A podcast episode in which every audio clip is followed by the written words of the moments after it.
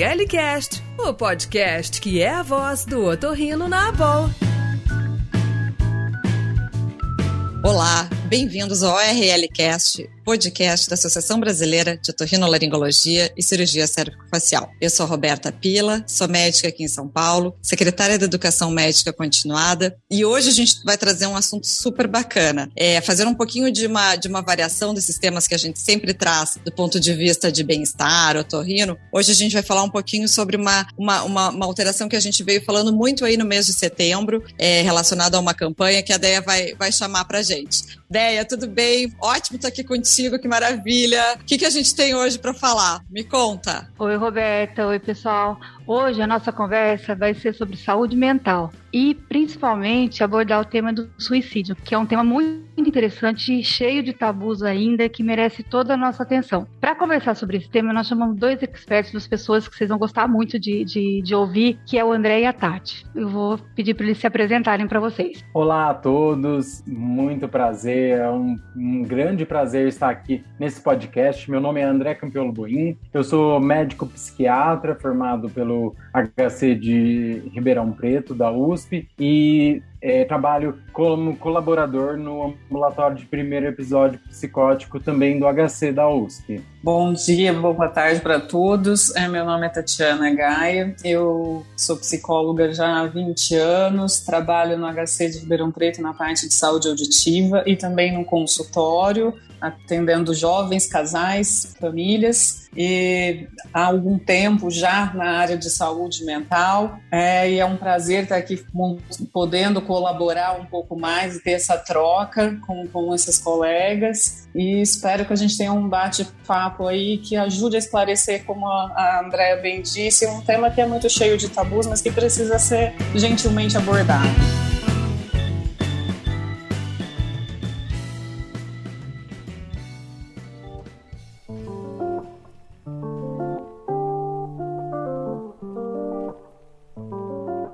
Começar, para sugar vocês desse tema aí, expliquem para a gente a importância da gente prestar mais atenção ao tema, né, a saúde mental como um todo. É, Andréia, eu acho muito interessante né, é, esse convite que vocês fizeram para a gente trabalhar um pouco mais a saúde mental, é, principalmente para nós, profissionais da saúde. É, durante a, a pandemia, a gente teve um aumento da procura por, por profissionais como eu e a Tati, é, no sentido de prevenção e promoção de saúde, né? Mas mais do que isso, né, é um tema que é importante porque muitas vezes é marginalizado por nós profissionais da saúde. Então, às vezes tem muito preconceito, né? A, a gente da, da, profissionais da saúde às vezes minimiza a importância do sofrimento da doença mental. Então, é extremamente importante a, essa oportunidade que vocês estão nos dando para a gente pensar um pouco mais sobre os nossos acometimentos psíquicos. Perfeito, André. Eu tenho uma frase que eu, que eu peguei para mim, assim, que é que, infelizmente, os quadros de saúde mental, as doenças da alma, elas não sangram. Então, não vão chegar no pronto-socorro sangrando lá e o pessoal vai acolher rapidamente porque está vendo risco. Não, os riscos são, assim, meio encobertos. Os sinais e sintomas, eles ficam encobertos, né, Tati? Exato. Como vocês bem então, estão falando, assim, a saúde mental ainda tem né? Assim, muitas, muitas nuvens ainda, as pessoas ainda têm um certo falar, mas será que é hora mesmo de procurar? Será que eu realmente preciso, né? O, o sintoma não ser exposto dessa maneira e ser facilmente, às vezes, encoberto, leva a uma postergação muito grande, uma minimização. E como o André falou, não só pelas pessoas em geral, pelo público leigo, que não tem, às vezes, acesso a esse conhecimento, mas até por nós, né, da, da área de saúde mesmo, da área de saúde mental, a gente percebe que até nessa contextualizando aí nessa pandemia, né, assim, olha o quanto os profissionais de saúde em geral foram muito mais assim, né, exigidos numa rotina extenuante, um, um, um, todo um cenário de medo, né, de receio, de não saber muito bem o que esperar, né, a nossa previsibilidade ficou muito afetada e isso afeta completamente a nossa vulnerabilidade a questões de saúde mental, de sintomas, de sintomas depressivos. E se a gente não, não, não tiver um parâmetro, né, uma ideia assim, para qual é a minha normalidade, como, como eu ajo no dia a dia, o que, que eu estou percebendo aqui que está caindo, que está afetando, estou conseguindo manter minha rotina, estou conseguindo, não, estou sentindo sintomas diferentes, estou sentindo uma queda, o custo da resposta de fazer as mesmas coisas ficou mais pesado, então eu preciso procurar ajuda e compartilhar, né? Eu acho que a gente começa um tema que é o termo chave aí é assim buscar sempre apoio, ter redes de apoio, ter com quem contar e não tem que sentir nada a mais, pesou, a gente não tem que ficar sozinho nessa, né? Realmente é muito interessante. Lembrando, pegando o gancho aí da pandemia, é, a gente acabou tendo realmente essa percepção, principalmente vocês, né, psiquiatras, psicólogos, do quanto aumentou possivelmente a demanda e a necessidade dos, dos avaliações é, em consultório. E o que, eu, o que na verdade é, nos chamou muita atenção, até pensando nessa questão dessa campanha agora de setembro, foi a relação do, do da questão do suicídio que, que realmente teve um, um, uma, uma, uma, notoriedade, uma percepção muito maior agora. E é, e é incrível, assim, quando a gente estava falando agora do tema do podcast, eu comecei a dar uma lida e eu vi a questão da prevalência do suicídio em algumas faixas etárias. E fiquei realmente estarrecida, assim, fiquei bem impressionada. E aí, então, eu vou, vou pegar o gancho do, da parte da, da questão do suicídio e deixa eu, deixa eu perguntar uma coisinha para vocês. Como a gente consegue, então, identificar, eu não sei se tem é, fatores fatores de risco para a gente pegar do ponto de vista desses quadros depressivos, por exemplo, para a gente tentar identificar pacientes que podem vir a tentar cometer o suicídio. Como vocês falam? Como funciona isso? Tem alguma coisa específica? Tati, o que, que, o que, que a gente pode, pode falar disso, desses fatores de risco mesmo. É, Roberta, você, é, é, muito legal estar atento realmente, porque existem, existem fatores de risco, existem áreas de risco maiores, né, como alguma condição de transtorno mental prévia, tem alguns dados sociodemográficos, existem algumas características ou fatores psicológicos que podem dispor mais ou menos a esse risco, eventos estressores recentes na vida de uma pessoa, tal como separação, luto, algumas datas comemorativas, problemas familiares, mudanças recentes, eventos estressores recentes acabam sendo é, um, fato, um, um motivo de alerta, né? um sinal de alerta para a gente prestar atenção quando acontece na vida de algumas pessoas. Altas hospitalares recentes, né? Se houve tentativas anteriores, né? Se houve, se, se a questão do, do, suicídio, a crise sobre o suicídio já esteve presente na vida dessa pessoa ou em vidas de pessoas próximas, né? Familiares, né? São fatores que a gente precisa estar tá prestando atenção. Fora algumas características de personalidade mesmo, né? As pessoas que às vezes têm uma tendência a um comportamento mais impulsivo, um pouco mais agressivo, né? Uma rigidez comportamental, né? Às vezes é difícil para algumas pessoas buscarem ajuda, né, André? Acho que são áreas assim que a gente precisa estar tá, tá um pouco mais atento. É, Tati, você está falando, né? E hoje a ideia maior é a gente usa está se transformando o termo mais para crise suicida, né? De um termo mais abrangente, que todo mundo tem um certo risco suicida, alguns mais, outros menos, e é importante a gente estar sempre atento a tudo isso que você trouxe, né? Alguém que está com mais introspectivo, mais quieto, uma mudança do comportamento, né, alteração do sono, né, é, a gente tem uma associação, né, o, a gente traz muito é, a ideia da depressão e o risco suicida, mas na verdade todas as doenças psiquiátricas têm um risco aumentado, seja uma esquizofrenia, seja é, um transtorno de ansiedade, o transtorno do uso de álcool, né? É uma coisa muito importante, né, Tati? A gente vê no, no consultório bastante, né? O aumento do uso de, de álcool, de opioides. Então, é muito importante a gente tomar muito cuidado, porque a, nós, profissionais de saúde, temos acessos é, a isso, e isso aumenta muito o risco suicida, né? Sem dúvida, sem dúvida. É, as comorbidades são muito importantes, né? Então, você percebe mais de um traço, né? Às vezes, um, já um transtorno mental anterior, somado, como você disse, ao uso de álcool, de outras drogas psicoativas, já são manifestações. A diminuição do autocuidado autocuidado, né? Então, para aquelas pessoas que estão próximas, a pessoas que vocês percebem que estão com um comportamento um pouco alterado, fazendo menos, procurando menos, né? Ficar atento a esse, a esse tipo de coisa e para nós profissionais também, além no contexto dessa pandemia, né, dos profissionais de saúde, que também acabam sendo, acabaram sendo um público muito vulnerável, né? E assim como o pessoal, é, a terceira idade, né? O, todo o cuidado que a pandemia direcionou para eles, inclusive sobre a questão de vamos isolar um pouco mais, vamos deixar eles protegidos, isso também causou uma vulnerabilidade extra, né? Para toda essa vulnerabilidade de, é, mental, da saúde mental em geral. E, e claro, podendo né, é, levar a crise suicida também. É, os dados né, que a Roberta trouxe, né, que o, as causas de morte por tentativa de suicídio, elas são muito altas, né, na faixa etária entre 15 e 29 anos sendo a principal causa de morte, né, então, é, um, é de alta é, prevalência, então dessa importância. E daí isso que eu gostaria de agradecer a gente poder estar tá aqui falando sobre isso, porque é uma doença e tem tratamento, tem ajuda. Então, seria uma ideia de a gente poder ajudar aos ouvintes que estão nos acompanhando a ajudar outras pessoas ou a se ajudar, né? Que o intuito aqui seria de promoção de saúde. Aproveitando o que vocês falam, tem também uma, uma, uma, um tema, né? Assim, vamos dizer que os homens procuram menos ajuda do que as mulheres. As mulheres procuram mais médicos ou ajudas de outras coisas em outros aspectos do que os homens. O que, que vocês acham disso? É, Andréia, isso é realmente o que a gente pode observar mesmo, né? que essa questão do autocuidado das mulheres, de ter uma rede mais próxima, é um fator protetivo homens muitas vezes não procuram ajuda, não tem uma rede de apoio tão bem estabelecida, e daí isso é um fator que contribui para o risco aumentado de suicídio nos homens. Né, Tati? É o que, é você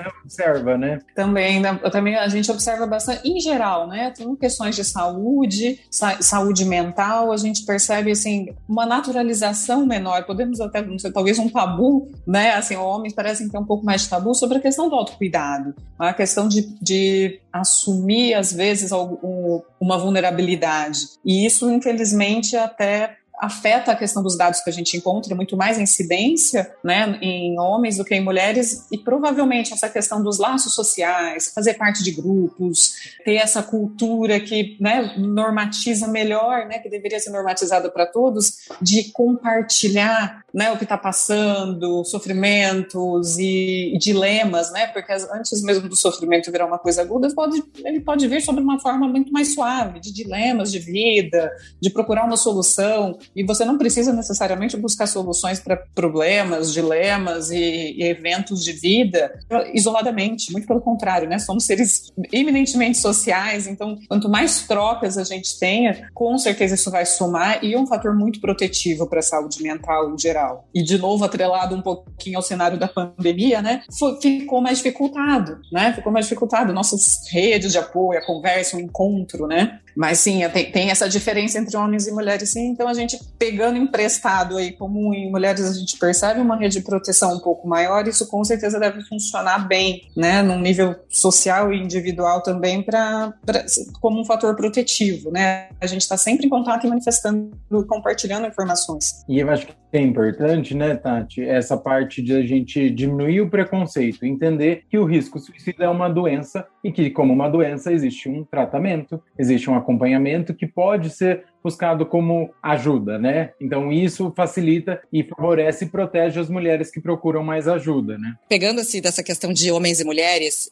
enfim, a gente que é, né, mãe, pai, a gente tem uma, uma vivência aí com crianças, adolescentes. Uma coisa que me impressionou muito agora nesses últimos tempos foi, foi essas, essas notícias de, do suicídio nos, nos adolescentes, relacionando alguns aplicativos. Eu realmente me impressionei muito, assim, essa manifestação. E aí, como é que a gente faz com as crianças? Uh, como identificar esses sinais de alerta desses, de, dessas crianças e, e adolescentes? O que, que, o que, que vocês acham? É, eu acho que a gente tem que ficar, é, novamente, partir. Assim, existem algumas características gerais, inclusive entre crianças, adolescentes e adultos, né? Que a gente ficar atento às, mudanças, pequenas mudanças de comportamento, de hábito. Claro que na criança e no adolescente vai, vai ter algumas características mais, uh, assim, mais acentuadas, né? Aquela perda de interesse para as atividades que sempre fazia, né? Relatos mais frequentes de tristeza, procurar por sinais físicos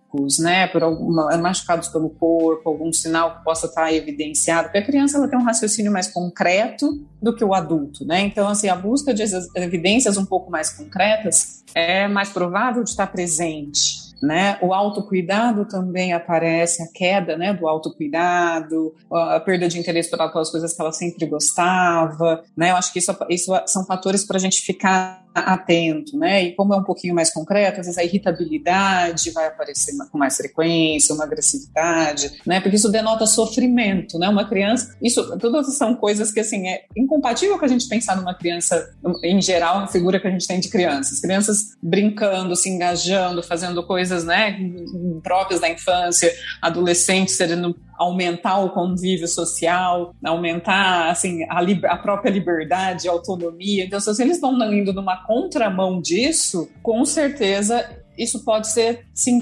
um, um cuidado ali para a gente, né? Uma manifestação de cuidado para a gente estar tá atento. Então, Tati, realmente isso que a Roberta perguntou, a internet é muito importante, né? Os pais ficarem muito atentos quais são os acessos que as crianças estão tendo, né? Tomar cuidado com o TikTok, tomar cuidado com o Instagram, controlar e acessar. Isso não é invasão de privacidade, mas sim um cuidado. Com certeza. Então é muito importante porque a gente está tendo assim, é muito acesso às crianças, tem muito acesso a muitas informações que os pais não podem passar despercebido. Sem dúvida. Vale a mesma lógica que a gente tinha antes de não ter as redes sociais e todos esses recursos, né? Tipo, você, quando eu ia na casa de um amiguinho, você queria saber quem era, quem é o pai, deixa eu levar, deixa eu conhecer. Então não tem por que ser diferente com todos esses meios eletrônicos, né? Saber onde entra, não, eu vou verificar sim o que você está vendo, de não ter, né, não ter algo assim fechado, cenas fechadas. Como você bem disse, André, não é uma questão de privacidade, é uma questão de cuidado, né? Até porque a gente não tem um controle sobre, sobre o alcance disso, né? Então precisa, precisa de estar em cima, assim, acho que é função de quem, quem convive com as crianças de estar sempre por dentro, porque esses recortes que a internet pode oferecer podem pareça, pode vender algumas imagens distorcidas, né? E, e, começar a interferir nas expectativas dela de alcance. Até essa questão da imagem corporal, que no, no adolescente também acaba sendo muito, muito presente, principalmente em meninas, né? Assim, a questão da, da, da, da, comparação com, com a imagem corporal e com que o alcance de conseguir algumas coisas, seguidores, né? Essa coisa ávida de seguidores já está começando muito cedo, né? E, e gerando uma expectativa um pouco distorcida sobre a quantidade de, entre aspas, seguidores e a, a confusão com a, o que, que é amigos, o que, que são seguidores. Acho que são, são coisas para ficar bastante atento. Você está ouvindo ORL Cast. Hoje, atualmente, a gente vê muito assim as pessoas, a preocupação das pessoas em serem curtidas, entendeu? É aquela, é aquela afirmação positiva, né, da, da, do sucesso ou não na vida. Vocês estavam falando agora sobre a, a distorção de, da imagem, tudo. O que, que vocês acham também dessa parte de eu tenho que ser curtido, se eu não for curtido, ninguém me ama? O que, que vocês acham disso? Isso é real mesmo ou é só uma, uma fase que passa? André, tem muitos estudos que vêm apresentando essa questão, né? É, é, a gente chama de moeda social, né? Quando foi criado o botão do like lá atrás no Facebook, teve um estudo que esse like virou uma moeda social, né? Então, um reforçador que a gente chama é, em comportamento. Então, é muito importante a gente observar a nossa relação com as mídias sociais, porque as mídias sociais a gente posta o que a gente quer postar, mas por trás a gente não sabe qual é o grau de sofrimento das pessoas. E isso favorece né, a entrar em episódios depressivos, ansiosos, é, risco suicida. Então, você trazer essa temática é importante para a gente alertar e pensar qual é a, como está sendo a nossa relação com as mídias sociais. Sim, e, e você vê, é muito importante esse tema, porque a gente percebe que ao longo do tempo, né, assim, claro que está tudo muito à mão, literalmente, né, o celular está na mão, o computador está aqui em frente, mas passado o tempo, para quem tem, assim, as pessoas, os jovens principalmente, eu acho que se podem, né, ser muito, ficarem muito mais vulnerabilizados em relação a habilidades sociais básicas, que é o uma nossa porta de entrada com a manutenção de relações saudáveis e relações de verdade. Eu costumo dizer, eu vejo às vezes alguns adolescentes, né, ou jovens adultos que eu, que eu acompanho, que fica, faz, assim, chega, começa a ter questões sobre sentido da vida, perda de sentido,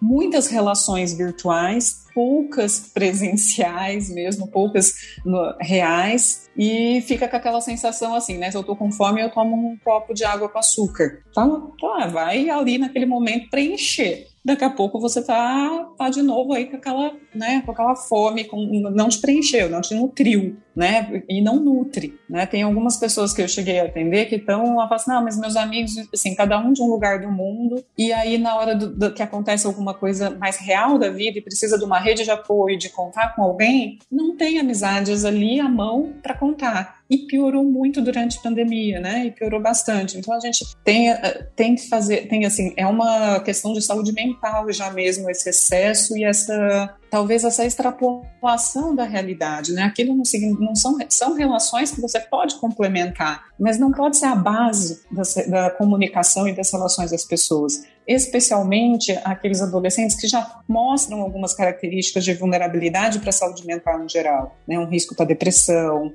um déficit de habilidades sociais, né? uma timidez excessiva, né? Então parece que a internet preenche, as, meios, as mídias sociais preenchem isso, mas na verdade elas estão acentuando fatores de risco para questões de saúde mental, depressão e que podem dar aí essa porta de entrada para crises suicidas também. Tati, muito importante essas considerações relacionando ao momento que a gente está vivendo agora, esses últimos, basicamente, enfim, dois anos que, que, que estão é, acontecendo aí. E com, como é que a gente pode falar, André? Me explica um pouquinho essa questão da pandemia. O que, que o que, que realmente esse nosso, nosso período acabou impactando no risco exatamente do suicídio? Roberto, muito interessante falar sobre isso, porque a gente, antes do, dessa gravação, né, a gente estava comentando, né, como que a pandemia impactou na gente não só em serviços, né, a gente, quanto profissionais de saúde, ficou exposto na linha de frente ou com risco muito aumentado e teve uma, uma perda de reforçadores, né? Então a gente parou de sair, teve perdas, né? Familiares, amigos próximos, um risco iminente de, de morte ou perdas, e isso aumenta muito é, a, o risco suicida, né? A gente conversa, né, que a gente viveu uma medicina de guerra, né, contra o Covid. Então, isso aumentou muito a, o risco suicida dos profissionais, mesmo de pessoas que não são da área da saúde, é, essa restrição do convívio, do contato, de sair, viajar. Então, esses reforçadores, sendo restritos, aumentaram a, a, o risco suicida. Então, é muito importante a gente analisar como que isso foi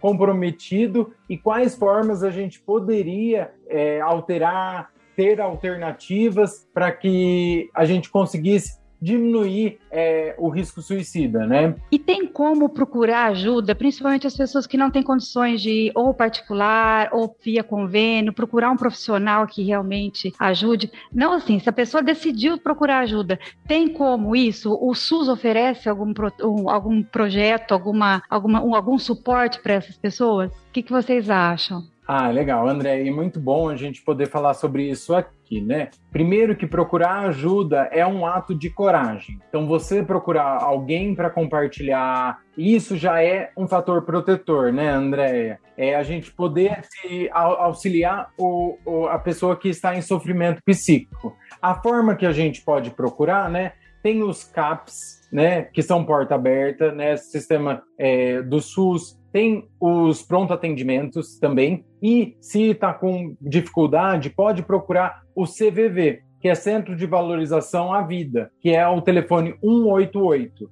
Essa é uma forma de você, às vezes, se tem, está numa crise suicida, você procurar um suporte. Então, essas são algumas formas de buscar ajuda se está em um momento de crise suicida. Acho que tem outras, né, Tati? É, tem alguns plantões, né? Sim, às vezes nas, nas, cidades você podem procurar é, ligados a universidades, né, plantões psicológicos, atendimento, procurar essas redes de apoio, né? E claro, a gente vai pensar no primeiro momento dessa ajuda especializada, que eu acho que né, tem tem um, um valor muito importante para que a pessoa se sinta acolhida e também tenha esclarecimento, né? Porque sempre permeia em termos de saúde mental, de suicídio, né? Assim, a ausência, às vezes, de informações de, e tabus e receio de se falar a respeito. E os profissionais de saúde são as pessoas mais bem treinadas para esse acolhimento. Mas eu acho interessante também chamar a atenção para todas as redes de apoio, né? Então, se você faz parte de um, de um grupo religioso, se você tem uma, na comunidade pessoas que você confia, e frequente acha, fica com receio de procurar ou quer uma companhia para procurar ajuda, eu acho que é muito válido, né, essas outras buscas, né, mesmo que às vezes eu não quero contar para meus familiares, mas eu tenho amigos que eu posso contar, eu não queria ir sozinho procurar atendimento, eu acho que tudo é válido para que a gente consiga, como valide esse ato de coragem, como o André bem colocou, e não fique sozinho nessa questão do sofrimento. Mas tem, e o CVV ele presta um papel é, assim fundamental há muito tempo, né, no Brasil, e tem literalmente assim salvado muitas pessoas de ficar naquela, naquela visão de que não tem saída daquele dilema que ela está passando naquele momento e começa a enxergar toda uma gama de recursos que sempre estiveram aí, mas que às vezes a gente precisa de ajuda e de suporte para começar a ver e, e, e ter outras formas de, de, solucionar os dilemas da vida, né? E voltando um pouquinho então para esse nosso mês agora de setembro em relação à campanha de conscientização, como é que funciona? O quanto vocês acham importante? Qual a importância dessa campanha de conscientização quanto ao suicídio? Queria ouvir um pouquinho de vocês.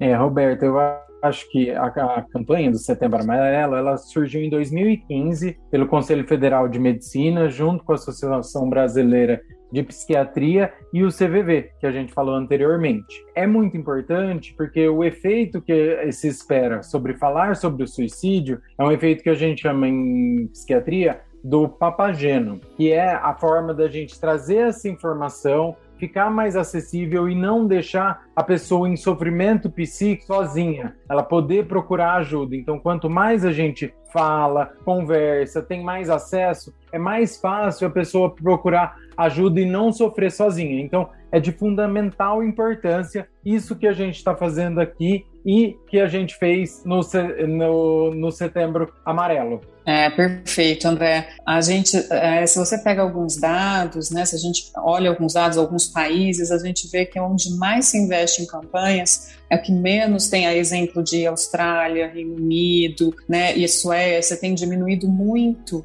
né, a, a, ocorrência mesmo do suicídio, porque houve, tem havido um investimento maior em campanhas de prevenção. Então a gente vê que está diretamente relacionado com essas pessoas estão buscando formas de enfrentar as dificuldades que elas, né, que elas estão passando. Né? Elas não, isso não é realmente, esse é o final de uma cadeia de acontecimentos. Então, se ela busca, se ela se sente acolhida e segura e encontra meios para ser acolhida, isso como a gente falou inicialmente, né? A gente está falando de uma doença, do adoecimento, e para todo adoecimento tem tratamento e tem meios de cura. Então a gente consegue ter uma, campanhas muito boas, a gente consegue ter um acolhimento muito bom e diminui muito a ocorrência desse, desses fatos, né? Então no Brasil, a campanha do Setembro Amarelo, ela tem sido fundamental, é recente ainda se a gente pensar em mudanças, né, a médio e longo prazo, mas de extrema importância, né? E quanto mais a gente conseguir falar sobre acolhimento e o tema e não, e não tirar isso desse campo de tabu e evi não evitar o assunto, mais benefícios a gente tem. Quanto mais informações, mais as pessoas conseguem passar por isso. ORL Cast, o podcast da Boa. Aproveitando então, gente, já que assim, é sempre a gente fala que esse podcast é uma conversa, uma roda de, de, de amigos conversando mesmo, se tivessem que deixar uma mensagem para as pessoas, qual seria essa mensagem? Queria que vocês, cada um de vocês fizesse uma mensagenzinha curta sobre o tema. Vamos lá? Ah, legal, André. Eu eu queria deixar para o ouvinte que nos acompanhou até agora que entender, né, que você não precisa. Se você está sofrendo, tem algum sofrimento psíquico, está passando por alguma coisa, não sofra sozinho, né? É, a gente, saúde profissional da saúde, a nossa saúde mental é muito importante e sem muito preconceito. Então, se você está sofrendo ou tem alguém que você identifique que está sofrendo, procure ajuda, procure ajudar, entre em contato, não esquiva, porque quanto mais a gente fala com cuidado e procura profissionais para auxiliar, a gente previne o risco suicida, né? Então seria muito importante para o ouvinte, né, que está aí em sofrimento, procure ajuda, né? Isso é um ato de coragem. Não, perfeito, André. Eu acho que a grande a grande questão é procurar ajuda dentre os meios que se tem, né? Até que a gente, né, parafraseando aí